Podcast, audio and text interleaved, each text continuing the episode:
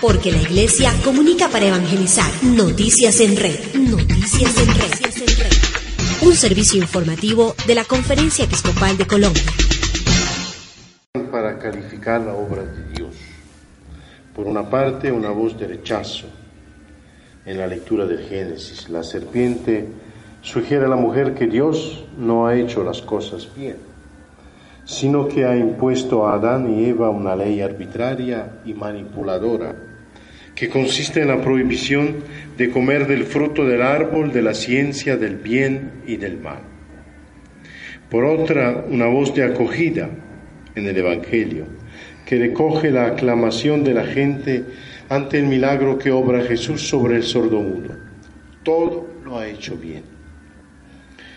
En este último sentido, el capítulo primero del Génesis que estamos leyendo estos días en la misa, indica que al final de cada jornada creadora, particularmente al final del sexto día, antes de entrar en el reposo, vio Dios todo lo que había hecho y era muy bueno.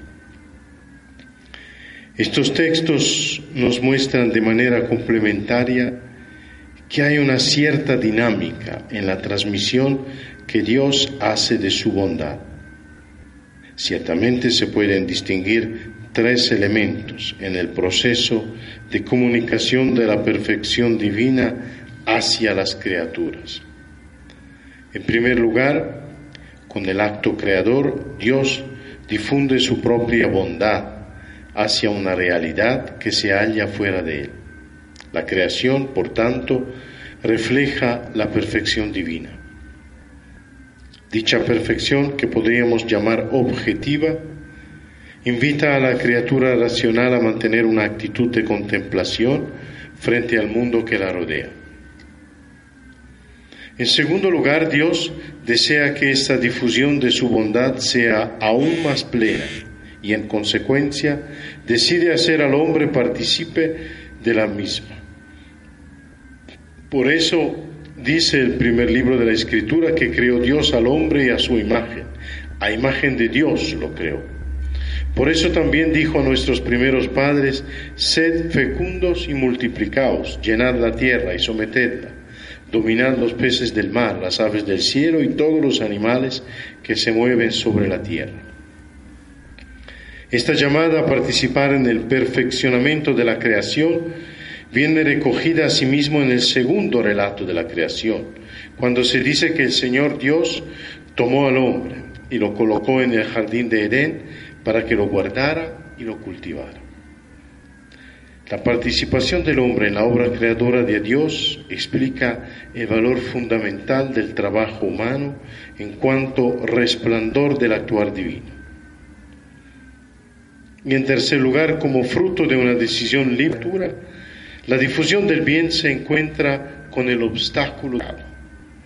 En ese sentido, el primer pecado aparece como rechazo de la perfección de la obra de Dios.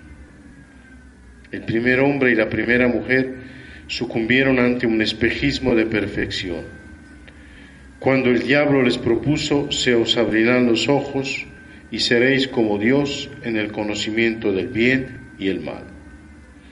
La realidad del pecado, en consecuencia, obliga al hombre de todos los tiempos a hacerse cargo de que la perfección recibida puede de algún modo perderse y por consiguiente exige una actitud de continua lucha espiritual. Podemos ahora traer estas ideas al ámbito de los trabajos de la presente Asamblea del Episcopado colombiano. Al respecto puede decirse que un cometido en la formación sacerdotal es tener siempre en mente que el ministerio ordenado es un don que la Iglesia no se ha dado a sí misma, sino que viene de Dios. De modo semejante a lo que sucede con el universo creado, para que el regalo del sacerdocio sea valorado en su verdadera dimensión, en primer lugar contemplado. En esa línea, la nueva ratio fundamentalis explica que los presbíteros, configurados en su ser con Cristo, cabeza, pastor, siervo y esposo, participan de su único sacerdocio y de su misión salvífica, como colaboradores de los obispos. Así, son en la iglesia y en el mundo un signo visible del amor misericordioso del Padre. Estas características de la persona de Cristo ayudan a comprender mejor el sacerdocio ministerial en la iglesia, inspirando y orientando bajo la acción del Espíritu Santo la formación de los seminaristas, para que insertos en el misterio trinitario alcancen la propia configuración con Cristo. En segundo término, podemos también considerar la delicada tarea de la formación sacerdotal como una participación en la acción divina que modela presbíteros a imagen de Cristo sacerdote, para la gloria del mismo Dios y para la salvación de las almas. En esa perspectiva, por tanto, no cabe en términos medios. La perfección de Dios nos invita a no ceder a la mediocridad. Si bien es cierto que en el proceso formativo la libertad de quien es esculpido resulta protagónica, también es claro que la calidad de los instrumentos y la maestría que se ha de aplicar en su empleo resulta crucial para la perfección de la obra. Es grande, por tanto, la excelencia que deben alcanzar los presbíteros. El referente es nada menos que Jesucristo, perfecto Dios y perfecto hombre. No se trata, desde luego, de una perfección inalcanzable o meramente ideal, sino más bien de la necesidad de confirmarse subjetivamente con una realidad objetiva dada por el don mismo del sacramento del orden. Y finalmente en nuestro tiempo, como ocurrió al principio y como seguirá sucediendo a lo largo de la historia, existen voces que susurran que el plan de Dios para el ser humano y en concreto para el sacerdote en la práctica es no es realizable, es imposible. Existe siempre la tentación de considerar la vivencia plena del celibato como un ideal imposible para el hombre de hoy. La tentación de pensar que la santidad en realidad es para unos cuantos privilegiados, pero no para todos, no para el común de los ministros ordenados. La tentación de ceder a aquello que el Papa Francisco denomina la mundanidad, la cual se concreta en quedarse a medio camino, en no ir hasta el fondo del camino de la santidad.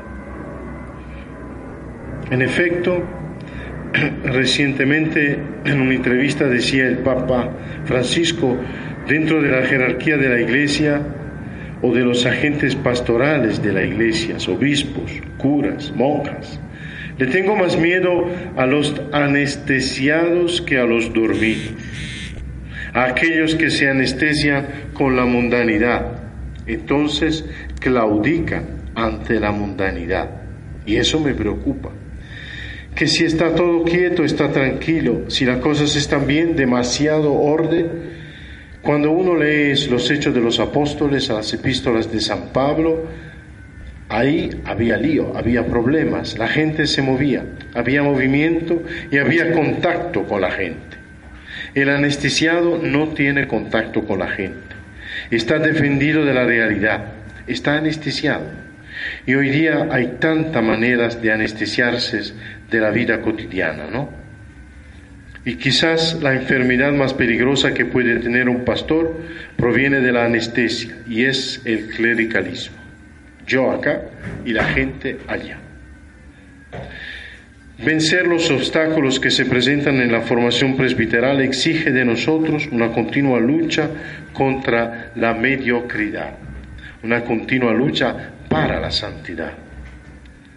Pidamos a la Santísima Virgen de Lourdes, cuya memoria celebraremos mañana, y ya desde ahora hacemos las felicitaciones a Monseñor Huertas, que mañana celebra los 50 años de su sacerdocio, Pidamos a la Virgen María que nos conceda un espíritu contemplativo y agradecido por el inefable don del ministerio ordenado, de tal manera que podamos afrontar la tarea de formación de futuros presbíteros con valentía y hasta sus últimas consecuencias, con la ilusión de ofrecer a la Iglesia colombiana y al mundo sacerdotes santos, y que no permita que seamos derrotados por la mundanidad o la mediocridad.